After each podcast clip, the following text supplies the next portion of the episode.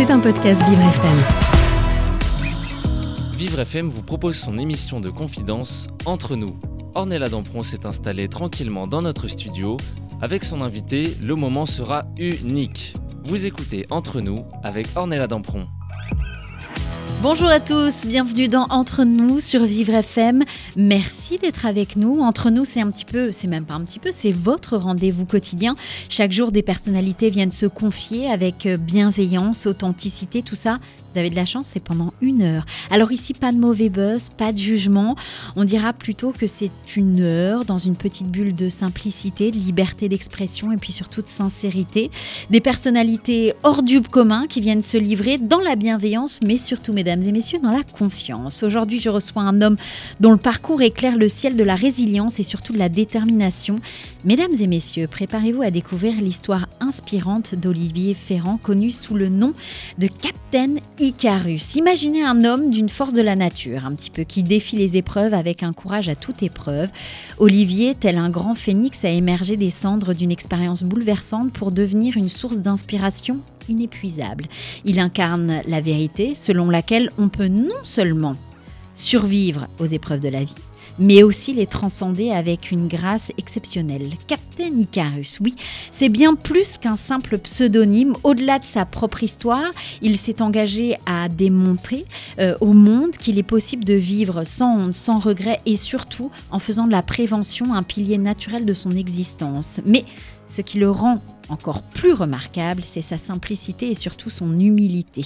Captain Icarus partagera avec nous ce matin son voyage de renaissance, ses leçons de vie et puis sa mission de répandre l'espoir à travers chaque mot qu'il prononce. Préparez-vous à sûrement être ému, inspiré et surtout transporté par le témoignage exceptionnel d'un homme qui a su transformer les cendres en un feu ardent de résilience. Bonjour et bienvenue Olivier.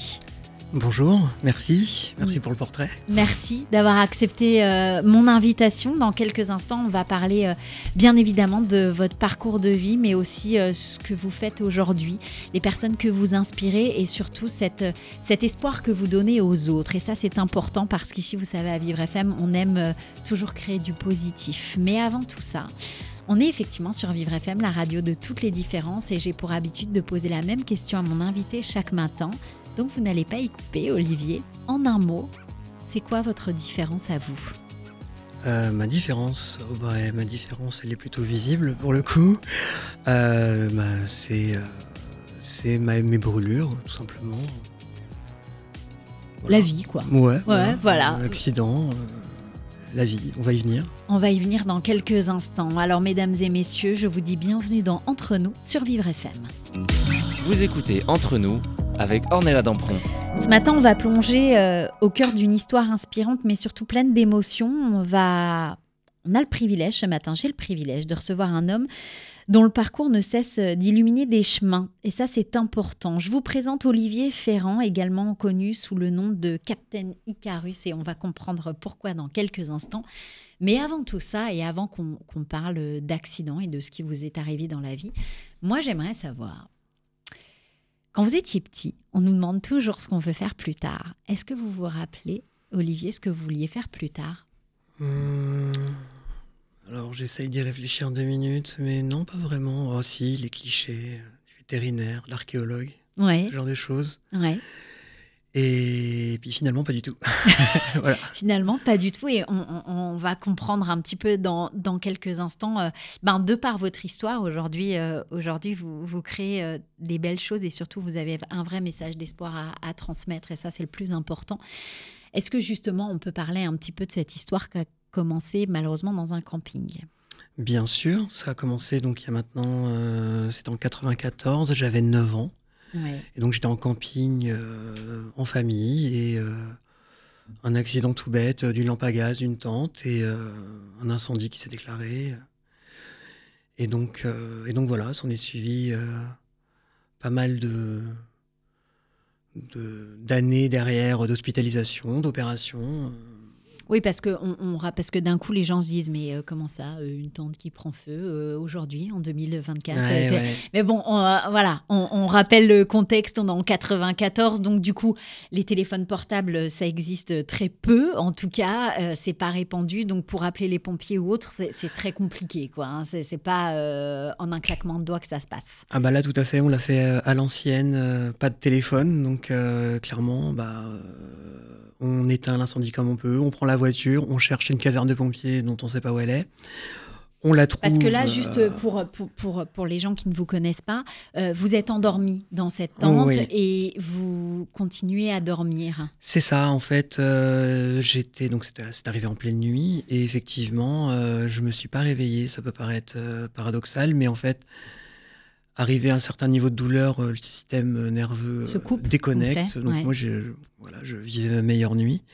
Et donc, euh, il a fallu que euh, mon père, en l'occurrence, vienne me sortir de mon sommeil. Et j'ai pas vraiment compris entre l'adrénaline, le stress de tout le monde, ce qui se passait. J'ai suivi le mouvement. Mais j'ai pas du tout percuté ce qui se passait. Ah non, non, clairement pas. Ouais.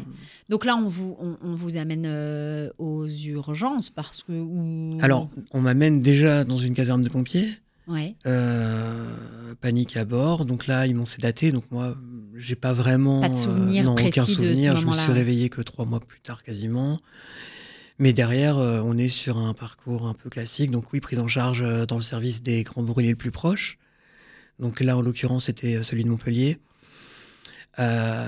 service des grands brûlés qui s'est vu assez rapidement dépassé de par la gravité de la brûlure. Parce que du coup, la brûlure, c'est 97%. 97%. Et ce qui à l'époque était sans précédent. Donc en fait, euh, ils n'étaient pas du tout équipés pour euh, faire face à ça. Donc, euh, bah, eux, ils ont fait le choix de la raison, qui était d'attendre que je passe l'arme à gauche, qui était plutôt assez cohérent au vu de la gravité.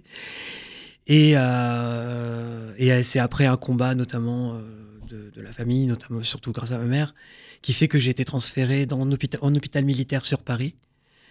Et qui là, était un petit peu plus spécialisé dans les grands plus, beaucoup plus équipé déjà pour faire face euh, aux nouvelles techniques de grève, de culture de peau, euh, qui étaient toutes nouvelles à l'époque.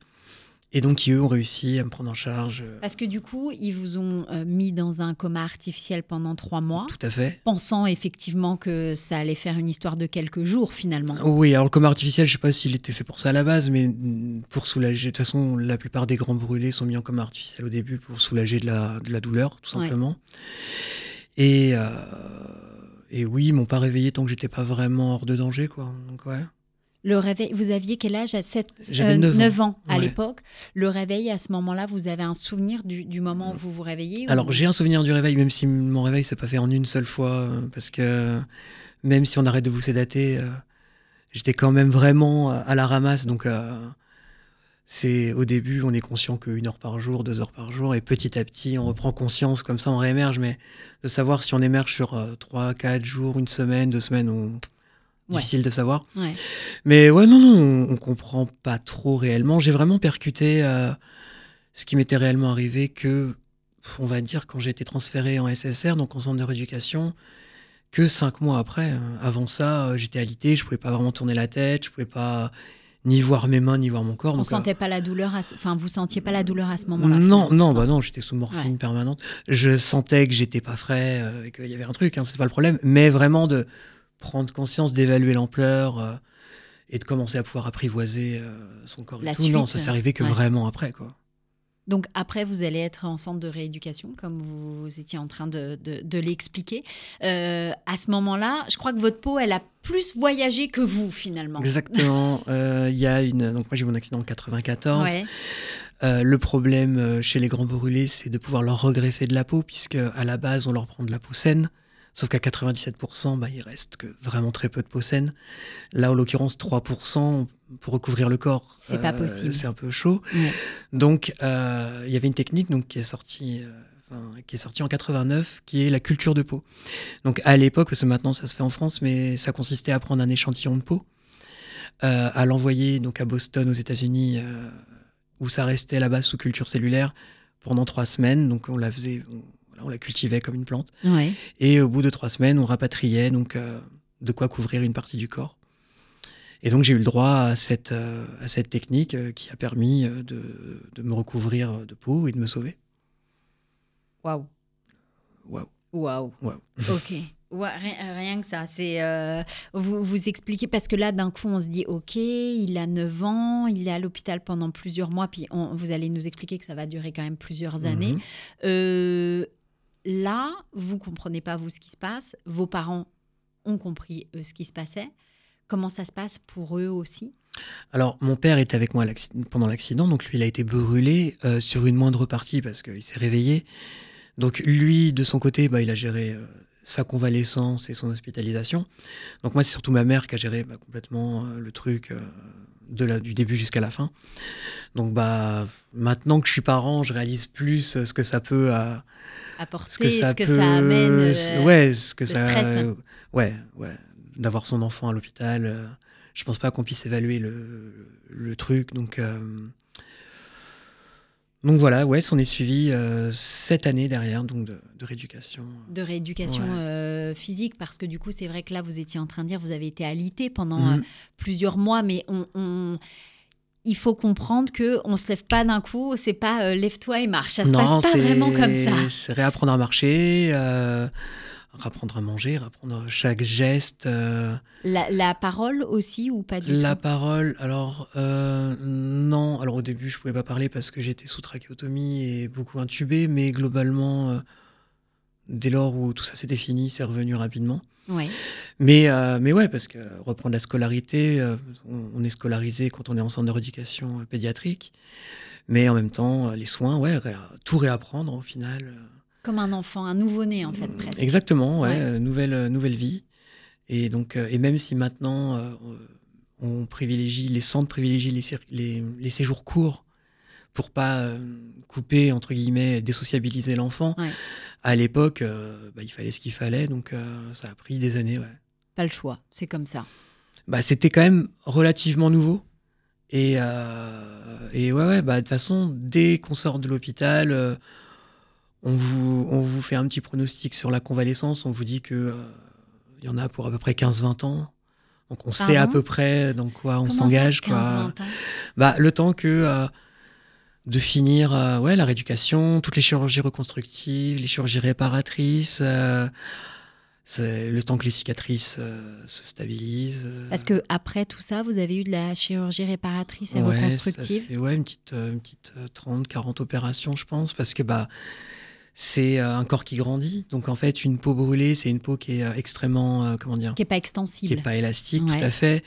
Donc c'est essayer de l'accompagner quand on grandit, au mieux. de, voilà, il y a eu des opérations sur bah, mon visage, d'ordre esthétique, sur mes mains, d'ordre réparatrice.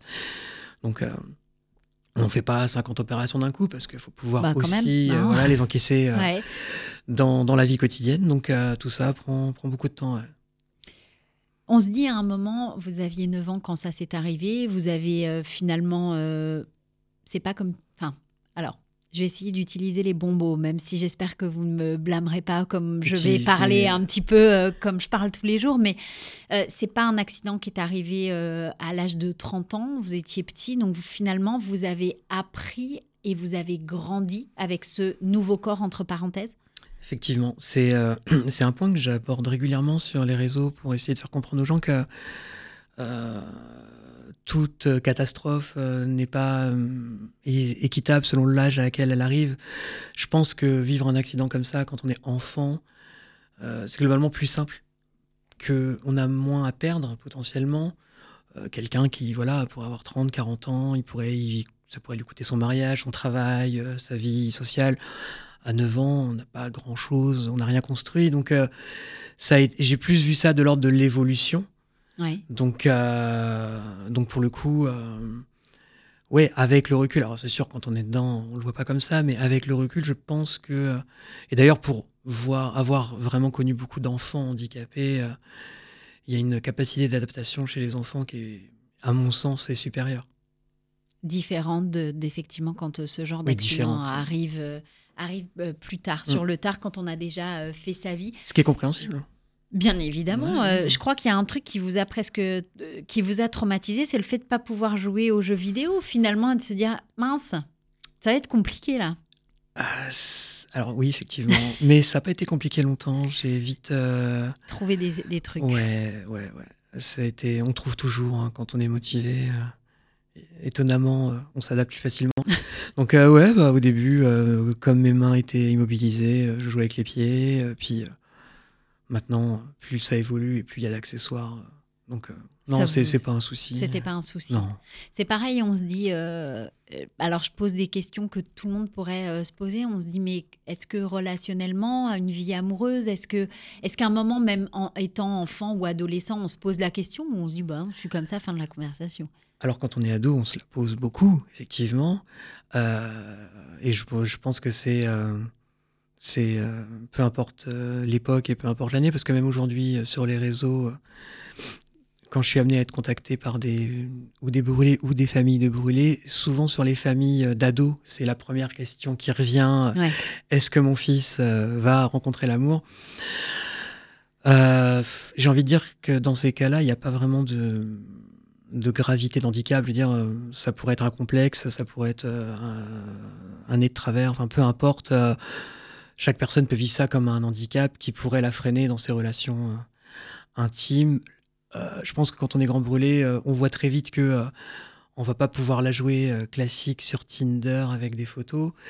Donc on trouve des, des, parades, ouais, on met en face des subterfuges non parce qu'on n'est pas dans on n'est pas dans la manipulation, mais on est dans le on met en avant ses points forts. Donc ça va être l'humour, il y en a pour qui ça va être le caractère, la personnalité.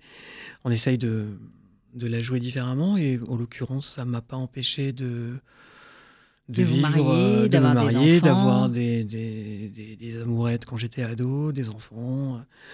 Donc, euh, c'est. Ouais, le message, il est là, c'est que hum, chacun. Euh, voilà, on a tous des points faibles et des points forts. Il faut cultiver ses points forts il faut les utiliser et continuer. On va continuer d'en parler avec vous, en tout cas, Olivier Ferrand, parce que j'ai aussi besoin de savoir pourquoi Captain Icarus. Vous vous doutez bien, mais ça, je vais vous demander tout ça dans quelques instants. Et puis aussi, on va parler de ce que vous faites et de ce que vous allez faire dans les mois qui arrivent pour, euh, entre ce qui est prévention et puis surtout, comme vous étiez en train de dire, euh, à travers les réseaux, c'est aussi aider les autres et leur montrer que finalement, ben, on peut avoir une vie euh, normale. Eh bien, on va se retrouver dans quelques instants. Restez avec nous sur Vivre FM, la radio de toutes les différences. J'aimerais bien dire à mon ex qu'il ne trouvera jamais mieux, qu'il a gagné des promesses, qu'il a perdu mes beaux yeux, qu'il peut garder mes complexes et les photos de nous deux. J'aimerais bien dire à mon ex qu'il ne trouvera pas mieux, tu ne trouveras jamais mieux. tu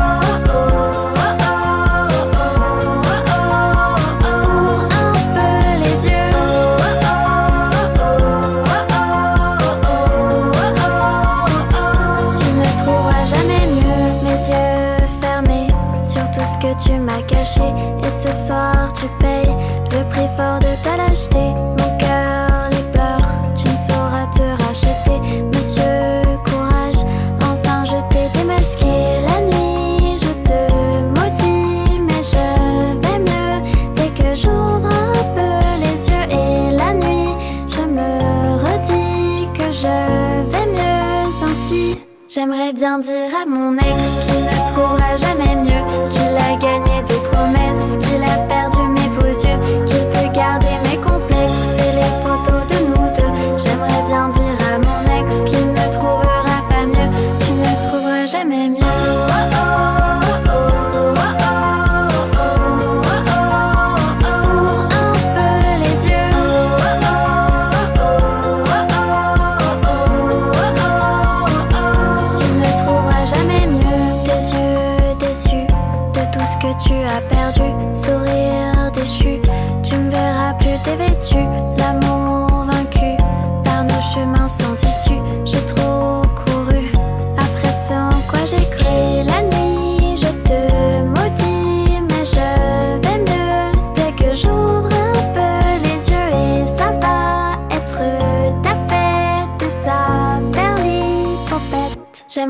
dire à mon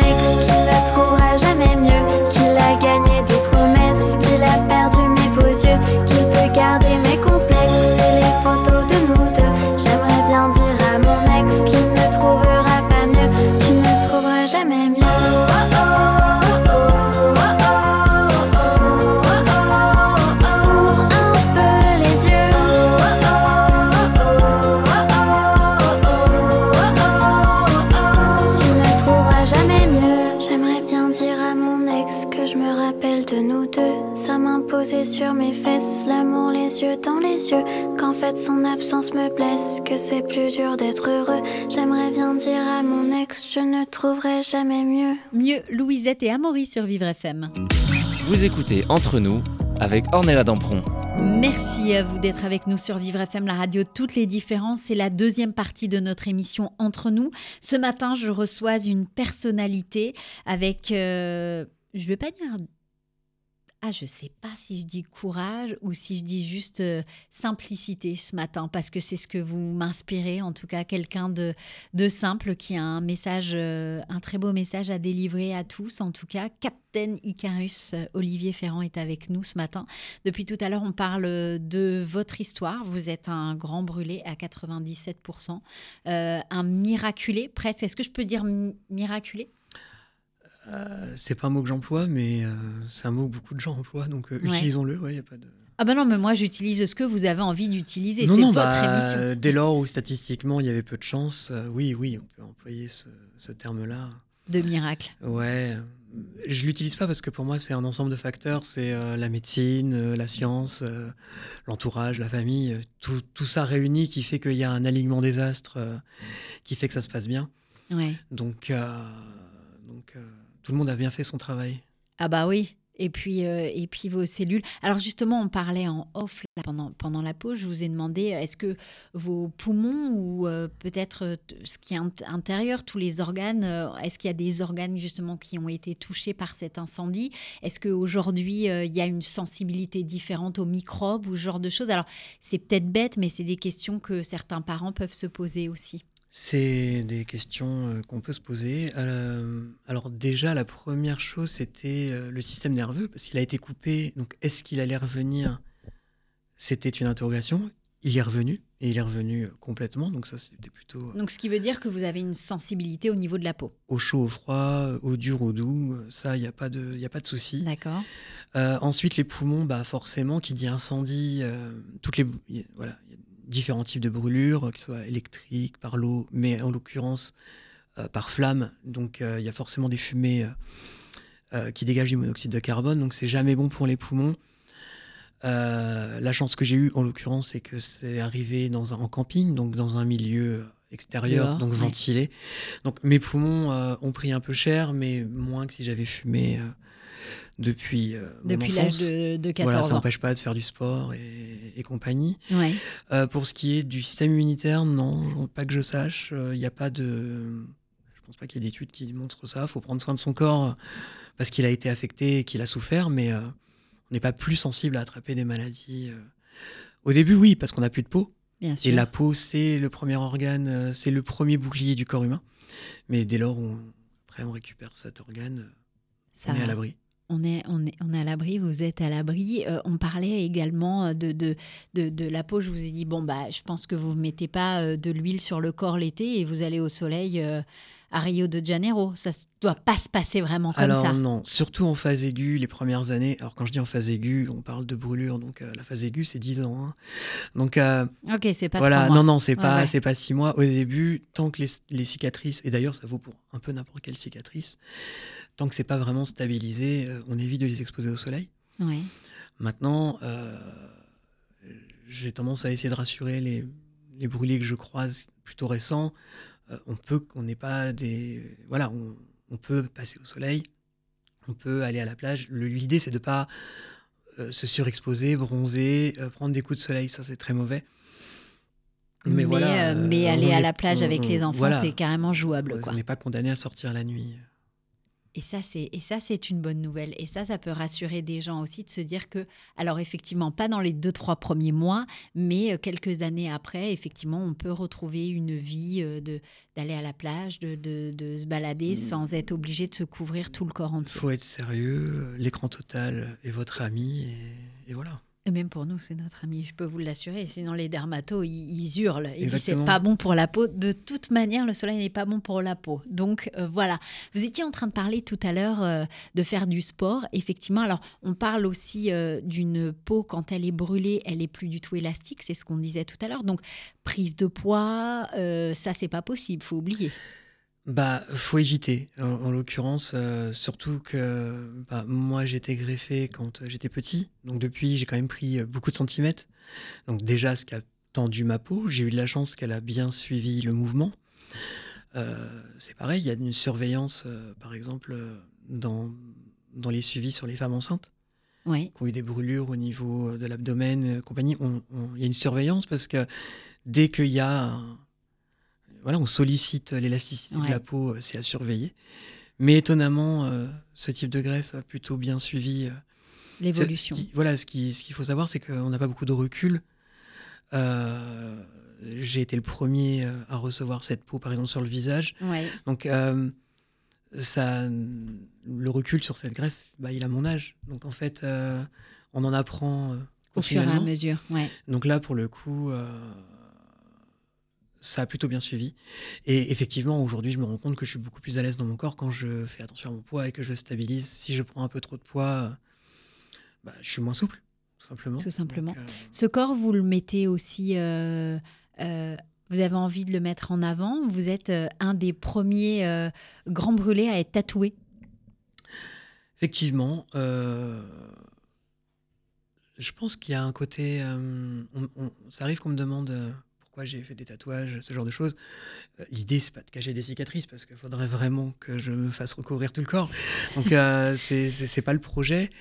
Je pense que hum, j'en ai pris conscience qu'avec le recul, mais il y a un petit à côté. Euh, déjà, il y a un côté défiance parce qu'on m'a toujours dit ne te tatoue pas.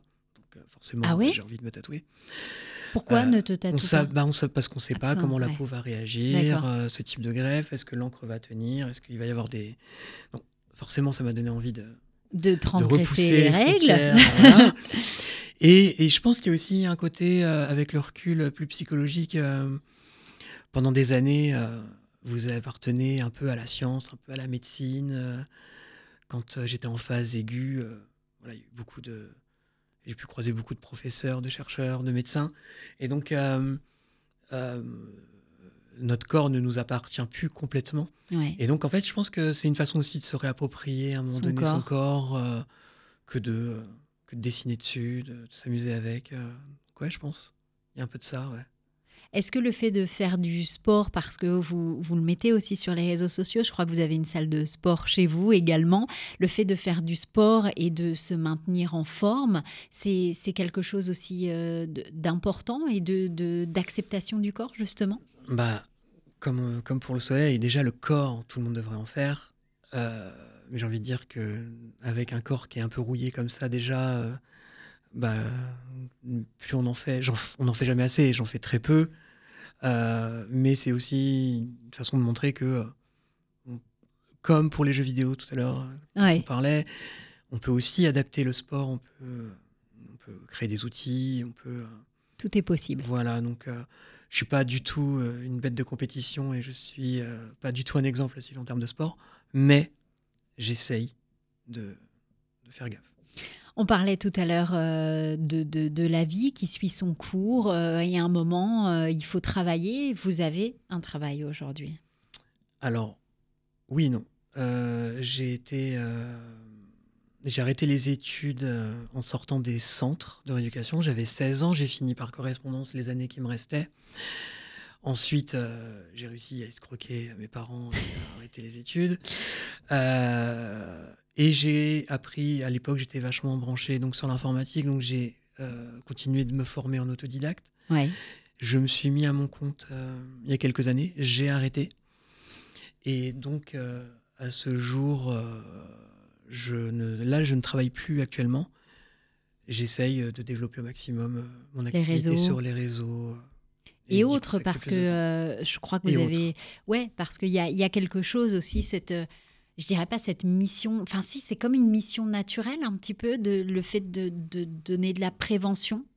Je, ne sais pas. Je, c'est quelque chose qui m'a toujours plu déjà d'être dans cet aspect communication. Ouais. J'aime beaucoup la psychologie, donc l'approche des gens, ça c'est quelque chose que j'ai toujours aimé. Après, j'ai tendance à imaginer que toute personne qui a vécu un, une rupture de la normalité, euh, elle a envie de transformer l'essai et de faire en sorte que ça serve. Donc ça, on a toujours... Voilà. Je me suis rendu compte avec le temps que, de par la gravité et de par maintenant les années euh, d'expérience, je pouvais transmettre euh, certains truc. Donc, C'est-à-dire? bah, Tout simplement l'expérience du, voilà, de, du parcours. Quand on est dedans, on ne sait pas combien de temps ça va durer, ce qu'on a devant nous, si on va y arriver, les obstacles dont on va devoir faire face. Donc, quand on a le, la chance d'être dans l'après, même si on n'est jamais réellement dans l'après, mais une fois qu'on est quand même posé et qu'on voit des gens qui sont dans le dedans, bon, si on peut leur apporter un peu de, de réconfort, ou même encore plus en devant, avant que l'accident se produise et être plus dans la prévention, euh, on peut le faire. J'ai eu mon accident en 94. À l'époque, les handicaps étaient assez peu mis en avant, mais la brûlure, clairement, pas du tout. Euh, ça passait pas trop à la télé, ça faisait beaucoup peur aux gens. Il n'y avait pas Internet, ou du moins très peu. Donc, en l'occurrence, euh, c'est ce que j'explique souvent, mais quand je sortais dans la rue, euh, les gens, j'étais le truc le plus énervé qu'ils avaient vu. en termes, ils s'étaient impressionnés. Aujourd'hui, on a Internet, je choque plus grand monde. Hmm. Mais ça, c'est une bonne évolution, justement, qui a, amené tout ça. Et donc, je pense que continuer sur la lancée de contribuer à, à démocratiser ça. Euh, en fait, je pense souvent aux jeunes, euh, il y a beaucoup de gens qui sortent pas, qui sont cloîtrés parce qu'ils ont peur du regard extérieur. J'ai tendance à me dire que si les gens se... de banaliser à force de voir des grands brûlés, y compris moi, parce que je, suis loin d'être le seul, ça va contribuer à nous, à nous diluer dans la société et, et à faire en sorte que des gens aient moins moins peur, enfin peur, de sortir. Encore, peur, on peut euh, pas dire ça, mais. Euh, ah, je pense que si, il y a vraiment des gens. C'est qui tout double, hein, la première sortie, où elle se passe bien, où elle se passe mal. Mais si la personne est confrontée sur, à des regards ou à des moqueries, elle va pas être euh, encouragée à, recommencer. Donc. On a l'impression que, que pour vous, je ne sais pas si ça vous est arrivé ce genre de choses, des regards insistants ou, peut-être des moqueries. Mais l'impression que vous me donnez là, c'est que vous en foutez, quoi. Euh, aujourd'hui, oui, parce que j'ai 38 ans et voilà, mais euh, euh, non, je m'en foutais moins avant. Et puis, c'est vrai que souvent les gens me, sollicitent, on on me demande, comme s'il y avait une formule magique pour s'en foutre du regard extérieur. Et en fait, clairement, bah non, c'est le temps qui fait que, et c'est un pas après l'autre, et une sortie après l'autre, faut se lancer. J'ai quand même tendance à penser que dans la vie, on. comment dire on récolte un peu ce qu'on est. Donc, euh, si on est souriant et avenant, on va pas trop récolter de, de malfaisance. Donc, euh, j'ai pas eu vraiment de mauvaises expériences euh, de gens qui, se seraient moqués. On a tous eu des. Ouais, mais c'est vrai, franchement, c'est anecdotique. Hein, donc, les... sur les réseaux, peut-être que ça serait plus le danger, même si j'ai beaucoup de chance. j'ai une communauté. J'ai jamais été, même quand je fais des lives sur Internet, vous n'avez jamais ah quelqu'un. Euh, franchement, jamais. Alors que je connais des brûlés qui ont arrêté à cause de ça. Donc, euh, ou je suis très chanceux, euh, ou je sais pas. Mais sur Internet, voilà, sous couvert d'anonymat, on peut être peut-être plus exposé. Il faut être sûr de soi. Ouais, bien sûr. Mais dehors, non, les gens sont pas non plus au point de vous jeter des cailloux dans la rue. Ouais, mais c'est bien justement de, mmh. pouvoir euh, le dire parce qu'on vit quand même dans une société qui peut parfois être un petit peu rigide hein, avec les normes de beauté. On en parlait il y a quelques heures parce que c'est la Fashion Week en plus cette semaine. Donc on est vraiment dans le truc euh, normes de beauté incroyable. Comment vous pensez euh, que nous pouvons collectivement encourager une vision plus inclusive peut-être de la beauté aujourd'hui? Euh, très bonne question. Je pense que faut pas noircir le tableau. Effectivement, il y a toujours euh, un espèce de standard euh, idéalisé par les magazines ou la Fashion Week, mais globalement, les réseaux ont amené ça et l'évolution des médias a amené ça. On voit de plus en plus de différences. Vraiment beaucoup. J'ai clairement pas l'impression d'être le seul dans ce combat. Mm. Donc, euh, non, euh, il y a encore un travail à faire, notamment sur les réseaux, parce que les, les algorithmes sont ainsi faits qu'on va mettre en avant plus euh, des concours de beauté et compagnie, mais il y a moyen quand même de creuser son, son nid, son terrier, je sais pas comment on dit, mais, mais voilà, enfin, clairement, non, ça va dans le bon sens. Et tant mieux. Vers l'ouverture. On parle de prévention depuis tout à l'heure. Alors, quelle initiative peut-être concrète préconisez-vous pour sensibiliser davantage le public et justement créer peut-être un, un environnement plus compréhensif envers des personnes qui ont vécu des traumatisme physique Avant ou après l'accident? C'est là le truc. C'est que j'essaye de, d'être un peu sur tous les fronts, mais voilà, il y a la prévention d'avant-accident. Bah, je, pense que oui, les gens ne sont pas assez formés. 90% euh, des accidents ont lieu à l'intérieur du domicile. Pourtant, tous les enfants, euh, tous les trois mois, font des, des, euh, des exercices incendie à l'école, mais jamais on fait des exercices incendie à la maison, alors que la majorité des accidents arrivent à la maison. Donc il y a un peu un non-sens comme ça. Donc de prendre conscience d'où peut venir le danger, de mettre la main dessus, c'est pas être anxiogène, c'est juste être un peu préparé. Euh, L'idée, c'est pas d'éviter euh, forcément le l'accident, parce que l'accident, par définition, bah, ça, arrive, bah, ça arrive, quand on ne s'y attend pas. Mais je pense que si on a un minimum de, de, préparation, de préparation, ça peut être euh, notamment sur des, des, trucs mnémotechniques de base, comme la règle des 4-15, des 5-15, en cas d'incendie, de mettre la partie brûlée sous de l'eau à 15 degrés, à 15 cm pendant 15 minutes, d'appeler le 15. Des, ah bah, vous voyez, moi j'ai jamais entendu ça. Hein, donc euh... C'est des, des, choses qui sont utilisées euh, en, prévention. Et je pense que si on sait ça, bah déjà, peut-être qu'on sera un peu moins paniqué euh, s'il y a un accident, si on doit prendre en charge quelqu'un qui a eu ça. Et de, de, connaître deux, trois gestes de premier secours, c'est jamais inutile de toute façon. Donc ça, c'est un peu euh, ce que j'essaie de faire, surtout auprès des jeunes. Ouais. C'est pour ça que les réseaux c'est bien pour ça. un bon, un bon outil pour ça. Et après, il y a euh, la prévention. Alors là, elle, sera peut-être plus psychologique. C'est sur l'après, une fois qu'on a eu l'accident. Ce sera plus de l'accompagnement, de répondre à des questions. Et là, oui, euh, j'ai la chance de, de pouvoir intervenir et sur les réseaux et euh, de manière plus concrète avec des projets qui se mettent en place. Et on va en parler ça dans quelques instants. Et puis surtout, ah, vous voyez, je suis tellement prise dans votre récit, j'ai encore oublié de vous demander pourquoi Captain Icarus. Mais vous allez nous le dire parce qu'on va rester ensemble et on va continuer de parler euh, justement de ce qui va se passer euh, dans vos projets futurs. Euh, Olivier Ferrand est avec nous ce matin. On va revenir, rester avec nous sur Vivre FM, la radio de toutes les différences.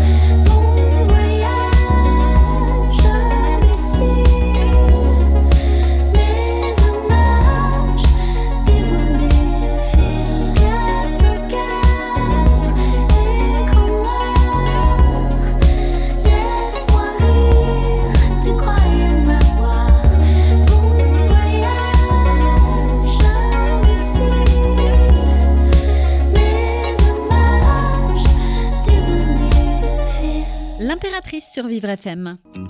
Vous écoutez Entre nous avec Ornella Dampron. Merci d'être avec nous sur Vivre FM, la radio Toutes les différences. C'est la troisième partie ce matin de notre émission, votre quotidienne entre nous. Tous les jours, on découvre euh, des personnalités différentes. Ce matin, je suis avec euh, Olivier Ferrand, alias Captain Icarus. Il va tout nous dire d'ailleurs dans quelques instants. Depuis tout à l'heure, on parle de ce qui vous est arrivé étant enfant, euh, un grand brûlé. Et finalement, ben, quelque part, aujourd'hui, vous en faites à mon sens, à mon goût, une force, en tout cas, et puis surtout, vous délivrez un, message positif aux autres, et c'est ça le plus important. Vous êtes sur les réseaux sociaux et vous êtes là aussi pour montrer que ben, euh, il peut nous arriver des trucs vraiment pas cool dans la vie, mais qu'au final, euh, on se relève. En tout cas, c'est ce que vous avez fait. Ce que j'essaye de faire effectivement euh, au quotidien. Alors justement, maintenant, j'ai besoin de savoir, Captain Icarus, pourquoi? Alors, euh, au risque de décevoir beaucoup de monde, euh, parce que pas vraiment de, de, raison. J'étais, euh, je sais pas pourquoi au début, je, je me suis pas lancé en nom propre, ne sachant pas si ça allait matcher ou pas. Donc, je voulais trouver un pseudo. Ouais. Et et la galère de trouver un pseudo. Donc voilà, j'ai fait appel à la mythologie, à ce qui se rapprochait le plus de la brûlure. Et je me rappelais du mythe qui s'était rapproché du soleil.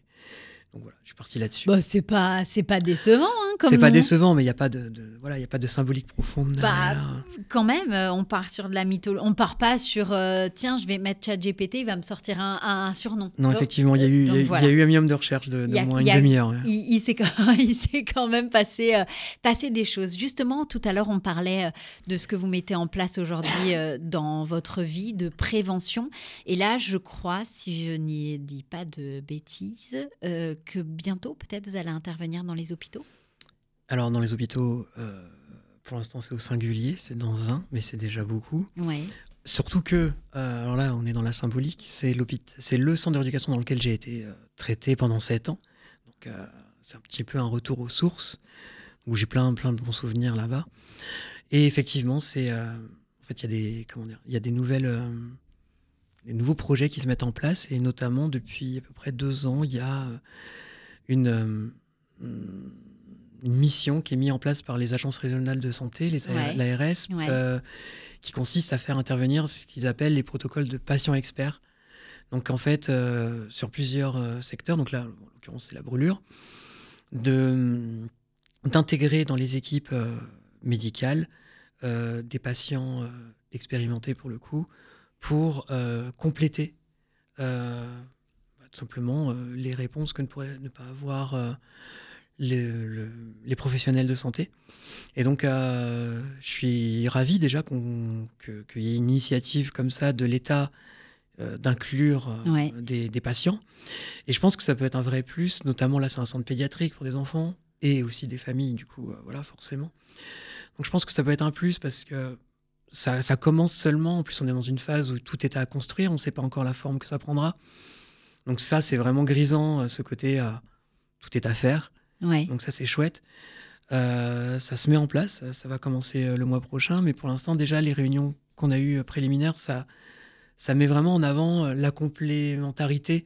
Par exemple, pour avoir échangé avec mes médecins, donc aujourd'hui le chef de service, qui à l'époque était interne quand j'étais, j'y étais, euh, eux, ils traitent par exemple tout ce qui est hydratation de la peau euh, par l'extérieur, la crème, euh, tous ces soins, les cures thermales, tout ce qu'on met en place pour les brûlures de manière classique. Et bah voilà, moi, c'est les années qui m'ont amené. Il m'a fallu 20 ans pour comprendre que mon hydratation est passée aussi par l'intérieur. des compléments alimentaires, de l'eau, enfin boire, s'hydrater, bien manger. L'alimentation, ça joue pour 50% de l'état de sa peau. Ça, c'est des choses qui ne sont pas vraiment prises en compte parce qu'ils sont dans le, ils sont dans le vif. C'est normal, ils s'occupent des priorités. Donc de pouvoir compléter comme ça par l'expérience, c'est toujours bien. Donc ouais, j'ai et puis c'est aussi une manière plus concrète que les réseaux d'être euh, plus euh, sur, le terrain. Donc je suis content que ça puisse prendre plusieurs formes au final. Les projets pour cette année, justement, euh, vous me direz, ça c'est déjà quand même un, beau et gros projet, mais est-ce qu'il y en a d'autres? Bah, continuer de m'occuper de, mes enfants déjà, plus gros projet. et à côté de ça, bah non, je suis plus. Là, ça y est, je, évidemment, j'ai toujours des projets. On a le projet d'écrire un livre, on a le projet de parler de son histoire. Euh. et en fait, le problème, c'est que l'année dernière a été tellement euh, intense en, voilà, en rencontre, en sollicitation, que là, je suis plutôt en phase où je me laisse porter. Je vois où ça m'amène de projet en projet et je me fixe nulle part. pour l'instant, je. On verra. Voilà. On verra on verra et la vie euh, va sûrement, et je vous le souhaite en tout cas, euh, amener... Euh, C'est ça, je suis dans une période où je fais confiance un peu à ce qui se passe, je mange à toutes les tables et je, prends ce qui vient et si à un moment donné il y a un projet qui sort du lot, je pourrais me fixer, mais en fait, je veux pas me fermer de porte. Il faut pas. Voilà, donc pour l'instant, je suis en stage de découverte. Non, mais on est 85 tous les deux, c'est notre année, je le sens. Ça va être une belle année pour vous, en tout cas. Olivier, aujourd'hui, euh, est-ce que vous pourriez me dire, avec vos mots, en 2024, là, tout de suite, maintenant, vous êtes qui? Euh, Je suis moi. Euh, très bonne question. ça reste toujours à définir. on est sans cesse en évolution, pour le coup. Et en plus, on ne sait jamais. Enfin, je veux dire, dans deux ans, je sais pas où je serai. Il y a deux ans, j'aurais pas pensé être là aujourd'hui. Donc, Là, en l'occurrence, euh, je j'ai pu être euh, il y a quelques années dans une phase où je pensais être dans l'après justement, en me disant ça y est, je peux écrire mes mémoires et euh, raconter mon histoire. Et puis en fait, pas du tout. Il se passe un truc, deux trucs et ça nous remet dedans et en fait, bah, c'est pas fini. Donc, ou faudrait écrire une saga, ou attendre que ça se finisse. une série Une série Allez, euh, si Netflix, euh, si Netflix nous écoute, ou même, euh, moi je vois très bien un truc comme ça, même par France Télé, quoi. C'est une histoire comme la vôtre, elle, est, elle est porteuse d'espoir pour beaucoup, je trouve. Voilà, bah, je lance des petites perches comme ça ce matin. Hop, hop, hop, c'est parti. Si, si, vous avez envie de créer voilà, un, des téléfilms, une série de, de, de, de plusieurs films comme ça, je suis. Ça se sent. Je suis très mauvais acteur, mais j'ai beaucoup d'idées. Eh ben euh, voilà, vous voyez, comme quoi chaque problème a sa solution. Voilà. Euh, aujourd'hui, euh, à travers justement votre expérience, quel message souhaiteriez-vous transmettre aux personnes confrontées à un défi similaire? Alors, un défi similaire. bon, je me, je me permets toujours de rester dans le cadre de la brûlure. ça m'arrive de parler des gens qui ont pu être atteints par le cancer oui, parce mais que... parce que j'ai eu ça au bras droit, mais en même temps j'ai eu un cancer pendant 10 minutes, donc je me sens pas trop légitime à, à parler sur ça. Surtout à des gens qui subissent euh, ou de la chimie ou des traitements lourds. J'ai pas eu tout ça. Moi, c'était euh, vous avez un cancer, est-ce qu'on coupe? Oui. Au revoir, bonne journée. Donc ça a été, euh, ça a été plié. Mais par contre, en brûlure, je suis beaucoup plus à l'aise. Donc effectivement, après, d'autres personnes peuvent me contacter sur les réseaux. Ça arrive. Il n'y a aucun problème. Si je peux aider, j'aide. Mais euh, voilà, c'est principalement autour de la brûlure. Et donc, euh, le message que j'essaye euh, d'amener aux gens, non, bah déjà de s'accrocher, quoi. Enfin voilà, ça dépend de la personne qui. Des fois, il y a beaucoup de détresse. Des fois, il y a des, des familles qui m'écrivent alors que leurs leurs proches sont encore entre la vie et la mort. Donc, c'est toujours trouver les bons mots, trouver les bons. Parce que les gens souvent me contactent en me disant voilà, la personne, elle est actuellement en réanimation comment ça va se passer après euh, les soins, l'après. Oui, sauf qu'on n'est pas encore du tout dans l'après. Donc, euh, c'est trop complexe. Voilà, l'année dernière, j'ai fait une année de, de, une année de cours de psychologie euh, justement pour m'aider à me préparer et à faire face à ça. Je pense que c'est pas forcément, c'était pas forcément une mauvaise idée parce qu'il y a vraiment de. Il faut, faut, voilà, faut mettre une, une, une armure quelque part aussi. C'est pas tellement pour me protéger moi, mais c'est pour avoir la bonne approche auprès des gens parce que. Mais vous l'avez. J'espère, mais. C'était, c'était pas une question. Ah, c'est gentil. c'était pas une question. Ça fait la différence. justement, c'est, c'est cette bienveillance qu'on sent même dans votre voix, dans la manière d'approche. Euh, même quand je vous ai appelé hier pour, euh, pour parler avec vous, c'est, c'est tout ça que vous avez qui fait, euh, qui fait la différence, en tout cas. Aujourd'hui, Olivier, si je j'avais cette faculté, une petite baguette magique et que je pouvais réaliser un de vos plus grands rêves, ça serait quoi?